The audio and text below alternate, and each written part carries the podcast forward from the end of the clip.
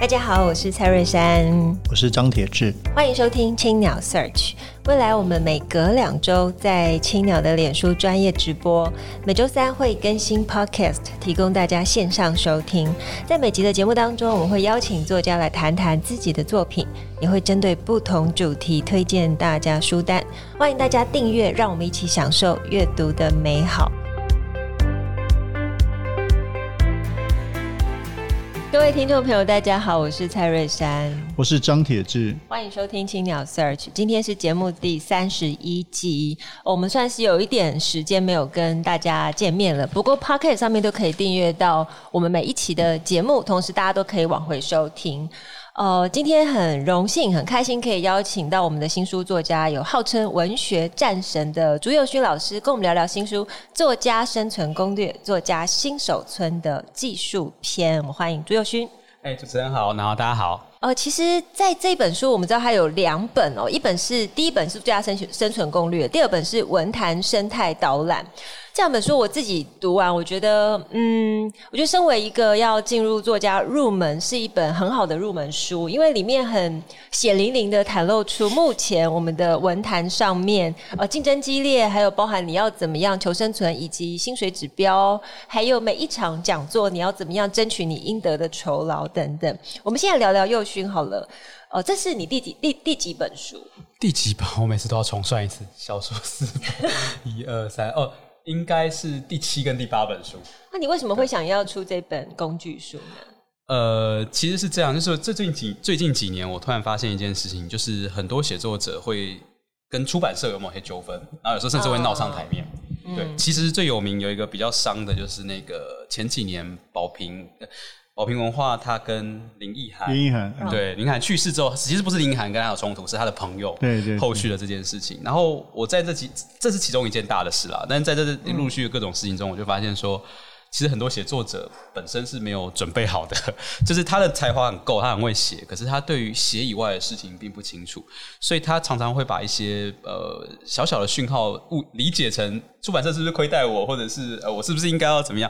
那有的时候是你误会了出版社，有的时候是你被出版社欺负了，你不知道要要争取，所以我就觉得这种状况，可以用我的经验来跟大家跟比较后面的新手分享一下，说，哎，其实合理的平衡点在哪里？这样子，对啊。然后再加上还有一个我在书里面有提到的一个点，就是说我自己大概在高中都开始写作，我在十六七岁开始写，我身旁我觉得我们当时被视为是写作的新秀，然后从高中以来认识很多会写的人，十个里面，你现在在博客来上找到名字只剩下一个。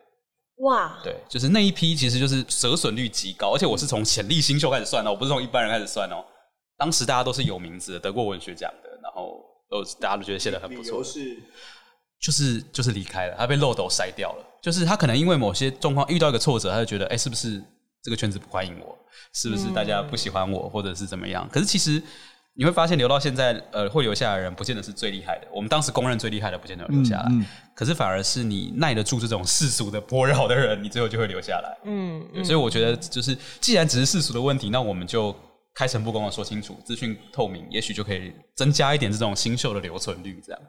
所以这个书你这个书你是为这个书，你之前因为里面有提到，其中有一部分是之前在泽泽订阅制发表的文章，对，对对，基本上它的主体是订阅制，其实这是我们一个新的尝试。对，呃，如果你有看这本书，你就会知道，我算版税给你听的时候，那个版税其实很很低。对对对对对，对 就是出书，大家都不好赚，整条书页书店也不好赚，出版社也不好赚，大家都是努力的咬牙苦撑，作者也不会好赚，因为这条产业的问题是这个样子，所以。我当当时做了一个个人的尝试，就是说我既然要写这本书，那我就先把这本书的企划丢到网络上，然后做一个募资，跟网友说：“哎，你有兴趣的话，你就来募资。”嗯，对。那这这是有很多好处。第一个就是说，其实你募资收集到的、能够募集到的经费会比卖书还要多。老实说是这样，就这本书的版税已经不是我收入的主力，对对对，收入我已经消耗掉。但另外一部分就是说。当你有募资之后，每个礼拜你就有交稿的义务，对对对，所以你就会乖乖的在一两年内把你该写的稿子写完，对，所以这个我觉得这种模式是我在尝试的一个模式，这对于创作者来说还蛮有用的。其实这个书里面就是看到你处处想要打破一些大家习以为常的迷思，譬如说在生存攻略一开始就想说，哎，呃，处处未必是作家。那作家未必是出书，可不可以分享一下？哦，这个其实就很有趣。我我举了一些反例，就大家想象出书跟作家是直接连接的啊。比如说好了，呃，有一位在网络上很有名的写作者叫汤书文。对，如果你是圈内人，你就知道没有人会怀疑他是我们这个时代最好的散文作家之一。可是他没有出书诶，他一本书都没有出过，他连文学奖都很少得。对，所以他的活动其实已经不限于传统的文学奖加出书的模式。那反过来说。这就不好讲。太多人出书了，对，有非常多人出书，而且甚至有一些人是很有趣，是他出了很多文学书哦，出了十几本，然后但大家都会当做没看到，也是圈内的人会下意识的忽略。那原因可能很多，可能是呃不卖、不红，或者东西没有特色，或者甚至可能是一个奇怪的原因。像我后来呃，我大概在几年前才意识到一件事，就是如果在台湾有个潜规则，就是如果你已经出书了，你还在投文学奖，而且一直投文学奖的话，其实会被圈内看不起。啊？为什么？因为文学奖是给新人的，你去跟新人抢饭吃，除非是投很大的文学奖。哎，对，大的可以例外，比如说玲珑三例外，对，台北文学年金例外。但如果你还出现在什么新竹的地方文学奖，或者彰化，大家就觉得说你去跟新手抢，那那你会被视为是新手，你知道，你就一辈子新手。对，那我是认识那种五六十岁的写作者，一年还投七八个文学奖，然后他也出了快十本书了，然后他可能靠这个活下去啊。对，他可能是他确实是，嗯、呃，对，反正总之他在那边获得很多收入这样子。那圈内人就会有有意无意的，那他自己也感觉得到，其实这时候就会有一个隐形的天花板在这边。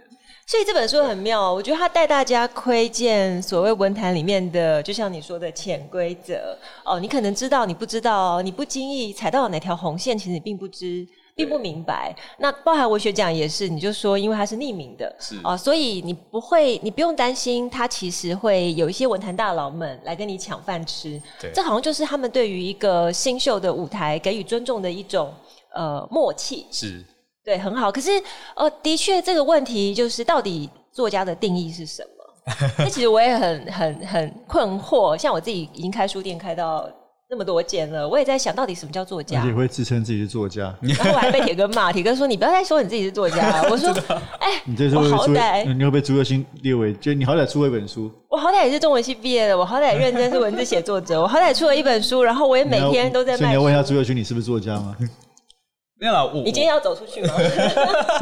我我自己会采取一个比较宽松的定义，就是我认为出书之后，你要说自己是作家是没有问题的。你看，对，对，只是 只是有一个有一个对有一个复杂的地方是，对，我觉得圈内的肯认是很严格的，尤其文学圈莫名其妙的严格。那怎么样是呃获得肯认？其实我真的觉得不要理会文学圈，为什么呢？因为文学圈心目中只有小说、散文、诗的创作算是作家。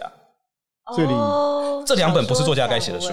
其实我写这两本书，对于传统文学圈来说，很多人是不开心的，一定会嗤之以鼻的。哦，我懂。你不应该写这种东西。我觉得定义蛮好的诶，小说、散文、诗。那铁哥你也不是作家，因为你没有出小说。很奇怪哦，西方有剧本，我没有剧本。这是台湾人特别奇怪。因为你讲到这里，就是说这里书里面就有另外一个关键，就跟我更相关，就是就是什么是散文。对，今天书里面也讨论到，就是情感多于。理性的部分，对，嗯，对。那其实，在不管在古典，在中国或者西方，其实理性的散文就是像 S S 很多是的嘛。从蒙田到中国，其实是中国散文也是散文啊。对，包括你可能在在台湾，确实，当我们开始在写作的时候，确实遇到这个问题，就是像像我的确就是说我很长一段时间就困惑自己可不可以放上这个 title。那可是我有些前辈，比如陈浩就觉得啊，就觉得我们写的理性散文。很不错，就是说对台湾开启是不太一样的路径。嗯嗯，嗯。对，那这里面我觉得这个问题你是讨论的蛮多的，蛮有趣的。对，为什么会这样呢？对，其实我我觉得我两本书有个不一样的定位。第一本书就是我把它描出来，我告诉你这个形状是这样。嗯、可第二本书我其实在破它。对，就是为什么一定要这样？凭什么你要照着他的画做？所以我刚刚会说你不要理文学圈，就是他这为什么你这个这个其实很很限制我们，而且甚至他对文学圈的人有害。我我举个例子哦，我有一个我就不说名字，就是我有一些我我。感情很好的一个小说家朋友，他是非常认真在写小说的人，可是小说很难卖，对，所以他小说写的非常好，可是要靠这生活很辛苦。嗯，那我就建议他说，你小说每一本都做那么多功课，你出一本小说的时候，你把你做的功课重新做成一本非虚构写作。那你可以交叉出嘛，在你出小说的两三年间，你还有一个收入，或者还有一个，也是还比搞不好比较好卖。对，那可是他就会觉得有点挣扎，觉得说我这样真的可以吗？写小说的人可以去写这些东西吗？这样子就是你明明就有一个求生的可能，可是你会因为这个。但现在不会比较好一点吗？就这几年非虚构这个事情比较 popular，对不对？比较被大家接受。我大概花了两年的时间跟他说非虚构，非虚构，非虚构，我催眠了很久。对对对啊，对。可是你知道，在十年前这完全是没有机会。对对对，现在非虚构作家都很红啊。对对对，现在非虚构。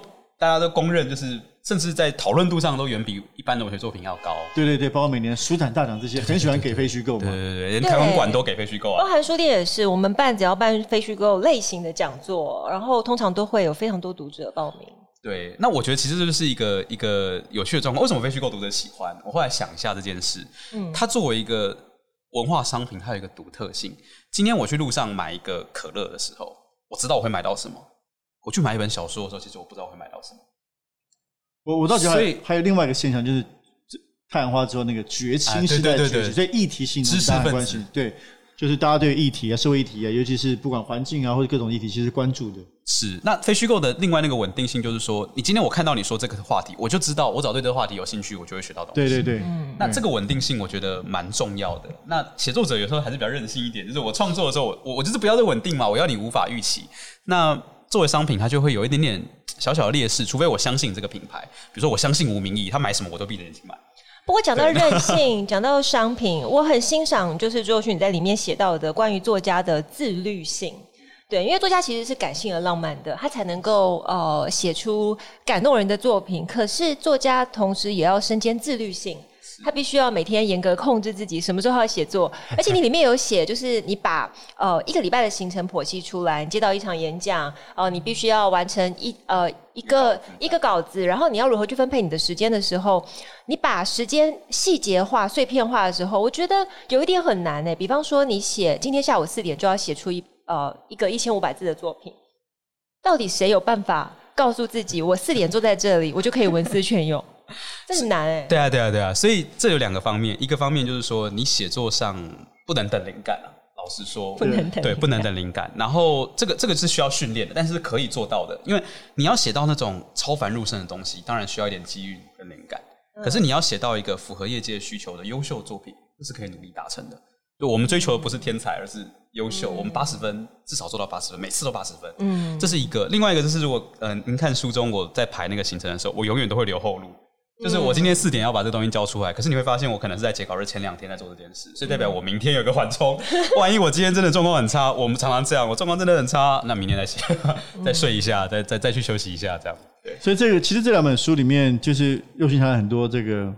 作家或者文坛的物质基础这件事情啊，包括说一开始谈到这个到底能不能活下去，你想要给新手让他更认清所谓的所谓的文坛或作家的面貌，能不能活？所以，呃，我其实蛮有意思，你你所以你提到，甚至说，其实作家赚钱的当然不只是写作，包括其他各种的演讲啊，这个，那这个其实不是每个人都会愿意这样做。像你是比较多面手，比较活跃的，对不对？那其他的还是应该在就是你们同代人或者比你年轻，还是很多人就是。单纯写作为主吗？其实不会，在我们之前几场的新书分分享的时候，我们刻意找了不同类型的写作者，啊，非常好。对，那比如说我第一场跟李平遥对谈，我们就把我们两个去年的工作形态公开，然后你就会发现我们是相反的，就是采访很多，他采访跟文字稿是我的一倍，嗯，然后我的演讲是他的一倍。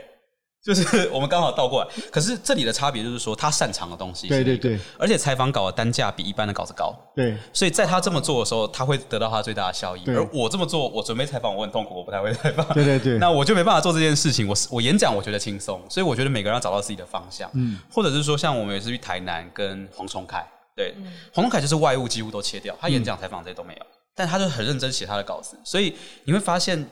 累积了几年之后，他是靠补助、创作补助，慢慢的度过这段期间。但是几年之后，成果出来了，他就立刻成为同世代的领头羊。对，就是你讲到七年级，一定文艺春秋，大家、嗯、最近文讯联文在评选嘛，绝对不可能漏掉他。对，那这个就是他他换来的东西，就是我们每个人会有不同的生涯规划跟取舍。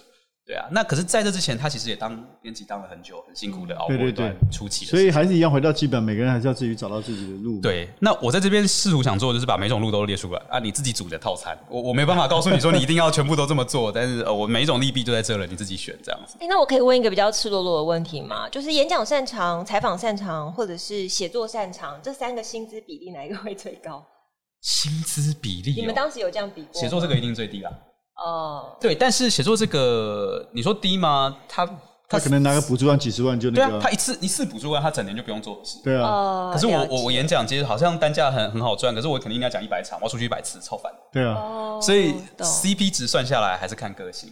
哦、对啊，我喜欢跟人家讲话，我就觉得 CP 值很不错。哦、对对啊，所以但是如果你以纯收入来说。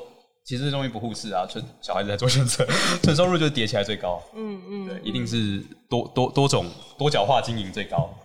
那你出这本书之后，呃，有没有什么回想？就比方说，有一些朋友会觉得，你为什么要赤裸裸的把这么这么细节的东西，这根本就是暗黑文坛史 公布出来？你有接受到这样的？哎、欸，我觉得会来找我的人都是觉得开心的人才会来找我，不开心他就不会讲。所以，但是我我看到一个好玩的东西，就是有人有一个人跑过来跟我，想要跟我核对里面的每个密码。因为 就是作家，我都用代号嘛。你没有都用代号，你很多写出来啊。写出来就是在我觉得 OK 的，他对他应该不会生气的。所以你还，所以你还是不太想得罪人。虽然你是战神，其实募资版本的是全部公开的，哦、所以这个是锁码版。对，因为因为我觉得这是这就是书跟我们要考虑书跟网络的不同媒介的感觉的时候，因为书写下来大家就很在意，就是这好像进入文学史了，这个就成为研究资料了。所以我觉得还是做一些。做一些索码，或者是呃有有一个很有趣的状况，我发现一般读者讨论度比较高的是第一本书哦，就是因为都是技术嘛，大家都可以理解嘛，哦原来是这样，原来是那样。可是呃我圈内的朋友来找我讨论，都讨论第二本书啊，因为他们就会觉得对，这是观念，这个观念我确实没有想过，或这个观念我们确实太习以为常了，嗯啊，或者是我早就觉得是这样了，终于有人讲出来了，对，比如说呃好举个例子，大家都会很多人。被攻击之后，就会嚷嚷说文坛封杀我，哪一个杂志封杀我，谁封杀我？但其实我影片有一篇文章就在讲封杀这件事，在现在的文学媒体环境不存在。原因是什么？原因是他养不起你，他就杀不掉你。就今天你你拿他薪水，他他雇佣你的一一辈子，那你他当然可以封杀你，他只要不要你就完了。可是现在谁养得起你？你你今天任何一个杂志或报纸，他不拿你的稿子，老实说，你真的有这么大的损失吗？就。这是你，你还有很多路可以钻。当然，你可能会不开心，你可能会有一些人际上负面的结果。可是，彻底的封杀在我们这个时代是不存在的。嗯，对。但我这样讲出来，其实就有点赤裸，因为有些人讲封杀只是给自己一个借口，你知道，就是对我发展不好，是因为别人封杀我，不是因为我不对，或者不是因为我做错什么。那我想把这个剥掉，就是说，如果你真的很在意的话啦，不要拿这个借口帮自己遮掩，就是你还是有很多努力的方向可以把自己做起来。我另外还有兴趣是作家进化表，哦，分了这个文艺青年、新秀作家、青壮作家、资深作家、文文坛大佬。那你是？我那时候里面写的是第三阶嘛？你是青壮作家？对，青壮。你你已经这么，我我认为啦，我这是我的自己的分类这样子。我在看这个的时候，我也在想，铁哥你是哪一个？应该是三或四啊，四啊，应该是四了。是吗？我自己觉得是四啊。我不是资深吧？有资历的。但铁哥好像好像略过那个，就是。去投文学奖的跳级生，没有没有，因为我们不是不是文学奖体系的，对，就是比较如果如果算进去的话，比较像你说的那个，就是前面有一些奇奇怪怪的资历，嗯，从外面打进来，后面闯进来，对对。其实其实我觉得这种都发展的比较好，文学奖出身的背景太单一了。没有，就是说因为之前有累积嘛，所以出第一本书的时候，人家哎会觉得这里这家伙从哪冒出来的。但是我可能你不知道，我也是在出之前，我有在先。就是很很短的副刊，先、嗯、先从联副对我来说，当时听到联副陈一之做主编的时候，还是觉得哦很荣幸啊。陈一之主要是当主编，对对对，嗯，就可以登上联副，在二零零一年、二零零二年的时候，然后后来再登了两篇就，就就出了《声音与愤怒》啊。对，然后《声音与愤怒》最有趣的是，在零九年、零八年的时候，那时候联合文学有做了一个专题，什么过去十年，然后就说《声音与愤怒》是有人写说过去十年最好的散文书之一。对，晚上的时候就下巴掉下来，就 怎么会选我这样吗？对对对，为什么觉得他是散文？我也没想过这个事情，就是以前不会自己去分类这个事情。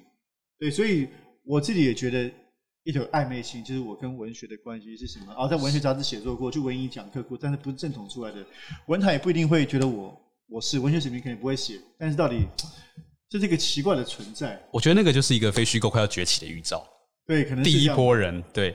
而且我我其实觉得这个这个想法，我一直想要在这两本书跟写作者圈内人沟通，就是说，你不要想着你要写小说散文诗，你要想着你要写书。对对对，书是什么可以再说，但是你应该是有话要说。我要写一本书的时候，我再去做。那至于它应该是非虚构还是小说还是散文，这是因为我在后来在找形式。你不要先被形式绑住。对对对对对对，我觉得这样子会比较健康一些。对，然后这里讲了一点，我觉得还有趣，就是你在说这个，就是说，哎，其实对于作家来说，创作不是说老师说一定要好好创作。但不要，其实包括文学杂志里面，并不是都是以创作为主嘛，包括文学评论，对不对？讨论议题都是很重要的。对，我大学的时候理解这点的时候，真的有一种被骗的感觉。我我我我说明一下，因为我在我高中就开始写作，那很多前辈就会跟我们讲很多忠告，那这忠告很多有道理，但有些其实不太对劲。比如他会跟你讲，你要专心创作，你不要写太多评论，评论不是正轨，创作才是。可是你只要打开文学杂志。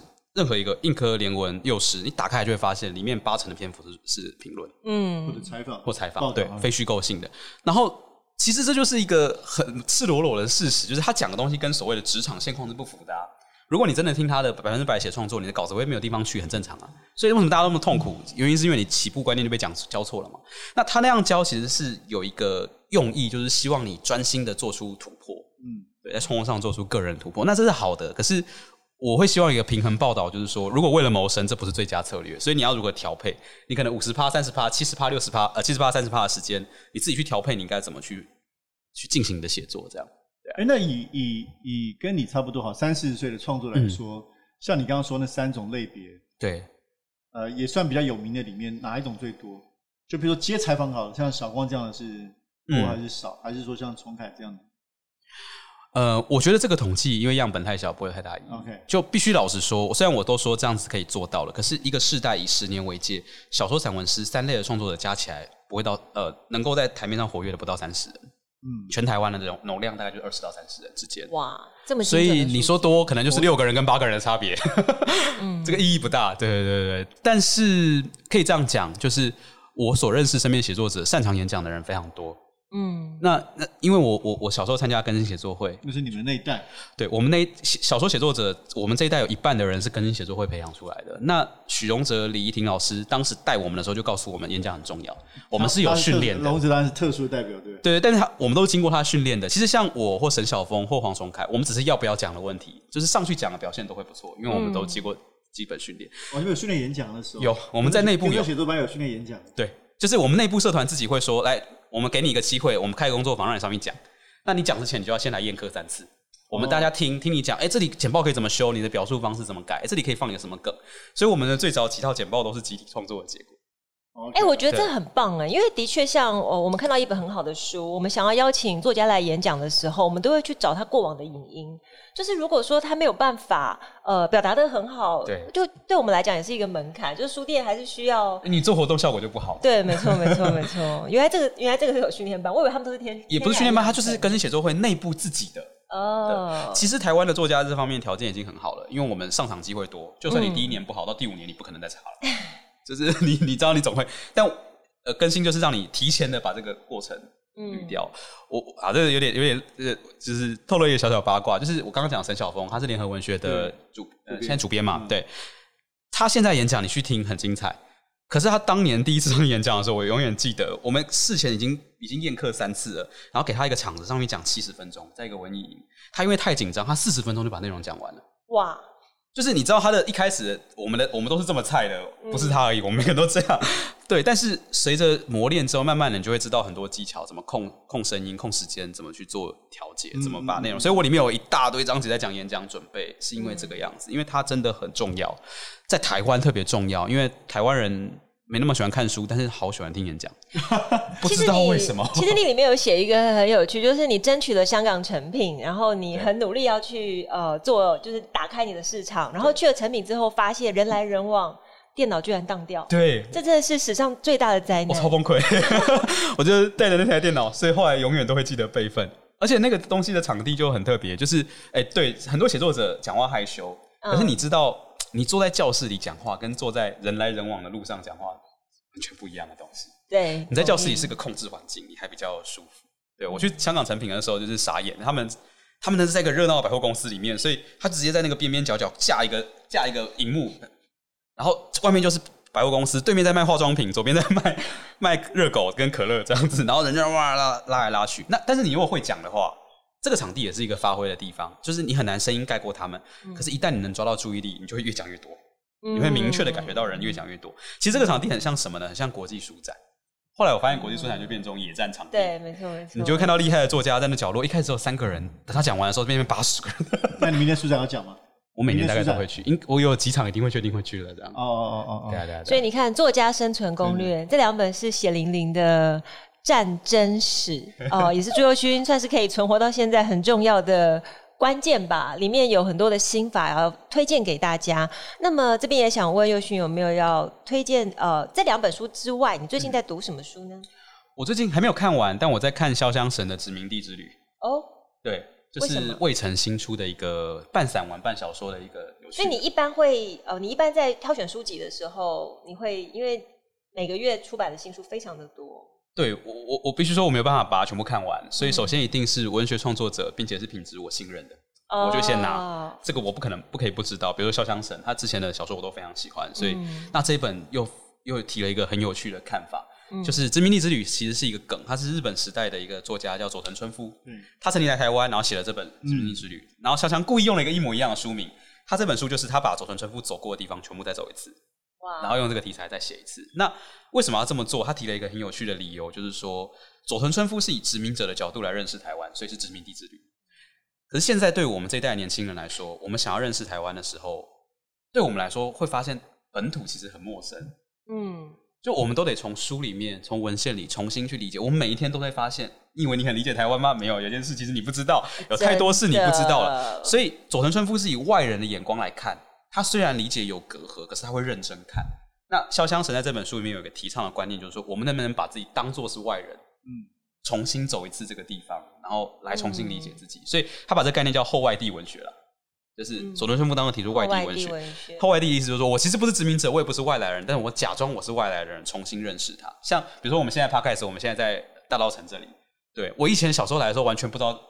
这里有什么特别的？就觉得一个老街嘛。嗯、可是我现在走进来，对我来说资讯量超大了。每一面墙的立面，嗯、每一个东西都觉得，哦，原来台湾人以前是这样子盖房子，也是这样子做事情，这样做生意的。嗯、那个木门板，那个，那你必须要意识到，你其实没那么理所当然，你才会发现它。我觉得这这本书很很好的在处理这个问题。那我还没看完了，我很期待他发现了什么，他以外人的眼光发现了什么。这样被你推荐，完全命中我心里。啊、这本我应该我我应该也会有兴趣。是是是是是。对。好，我们今天非常感谢佑勋，哇，时间好快哦，非常快，真的跟你聊天非常开心。那我们今天的节目呢，就进行到这边。呃，很感谢大家一起收听青鸟 Search，我们本集也感谢正成集团赞助器材。那如果大家喜欢节目的话，可以在 SoundOn Spotify 还有 Apple Pocket 上面订阅节目，并且留言回馈给我们五颗星，谢谢，谢谢。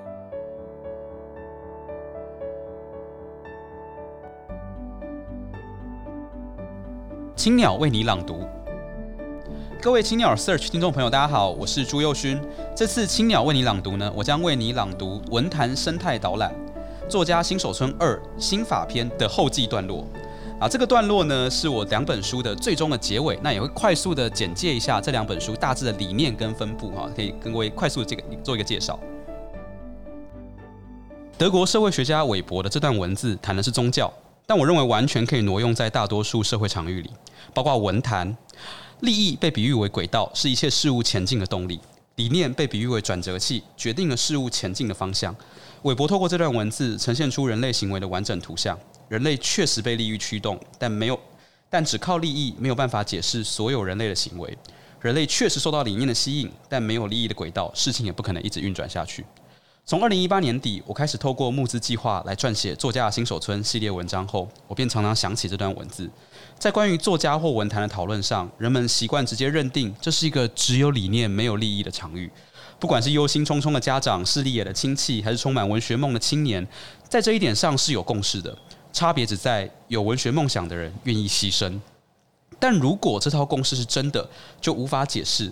为什么每年都在喊穷的文学出版业界，仍然能够保有一定数量的专职作家，而且这个传统可以长久运作不坠？专职作家的数量或许不多，待遇也比不上其他行业。作家之中收入最顶级的精英，是不可能跟同样等级的半导体精英或银行业精英相比的。但他们也并不是通通落在社会底层。然而，只有理念没有利益这类并不为真的想法，却又却又会发挥转折器的作用，影响作家的生涯。作家如何打造自我形象？如何工作议价？遇到荣耀或困厄时会做出什么选择？由此来说，只有理念没有利益的概念，却又是货真价实的存在了。因此，我希望能在作家新手村的系列两本书中，把文坛的轨道跟转折器运作的样子描摹出来。相比之下，作家生存攻略、作家新手村一技术篇比较偏向轨道，我动不动就会谈钱；而文坛生态导览、作家新手村二心法篇则比较偏向转折器，想从晋升路径和文化价值的层面捕捉文学人的言行逻辑。轨道铺下去了，就很难猝然改变；但转折器相对容易调整。OK，今天的分享就到这边。我是朱佑勋，谢谢大家今天的聆听。